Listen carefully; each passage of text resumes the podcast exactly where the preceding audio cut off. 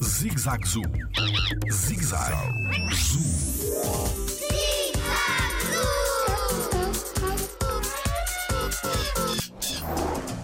Há plantas do tempo dos dinossauros?